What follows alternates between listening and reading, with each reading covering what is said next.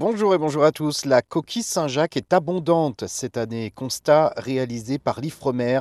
Une abondance toujours forte en baie euh, de Seine et une année record en baie de Saint-Brieuc. Les deux principaux euh, gisements en France. D'après les évaluations scientifiques de l'Ifremer réalisées cet été, les populations de coquilles Saint-Jacques se portent bien. Elles enregistrent un niveau record en baie de Saint-Brieuc. Elles ne dépassent en revanche pas leur record de 2022 en baie de Seine, mais se maintiennent au deuxième plus haut niveau observé depuis 50 euh, ans.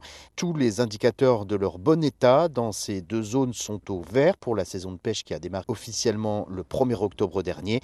En baie de Seine, la biomasse totale exploitable, c'est-à-dire la quantité en tonnes de coquilles Saint-Jacques qui ont atteint leur taille minimale réglementaire de 110 mm sur l'ensemble de la zone, est estimée à plus de 88 000 tonnes. Alors, Contrairement aux années précédentes, les scientifiques n'ont pas observé de retard de croissance de coquilles. Plus de 90% de la biomasse ont atteint la taille minimale réglementaire dès l'ouverture de la saison de pêche.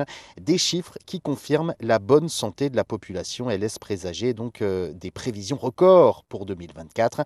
Dans la baie de Saint-Brieuc, la biomasse totale immédiatement exploitable, c'est-à-dire de plus de 102 mm ou plus, annoncée est de 61 300 tonnes, une augmentation de 30 par rapport à l'année 2022, déjà très exceptionnelle. La biomasse totale, tous âges confondus, dépasse cette année 92 000 tonnes, une augmentation de 5 par rapport à 2002, ce qui euh, marque cette année un nouveau record sur euh, les derniers 62 ans.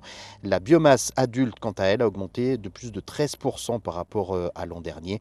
Ces chiffres confirment pour le moment la tendance favorable observée depuis le milieu des années 2000 en lien avec la gestion mise en place par les pêcheries françaises. On peut citer la diminution globale de l'effort de pêche par la mise en place des dates et d'horaires de pêche, l'amélioration de la sélectivité des engins avec l'utilisation d'anneaux de dragage plus grands ou encore la mise en place en baie de Seine d'une zone de jachère qui change chaque année.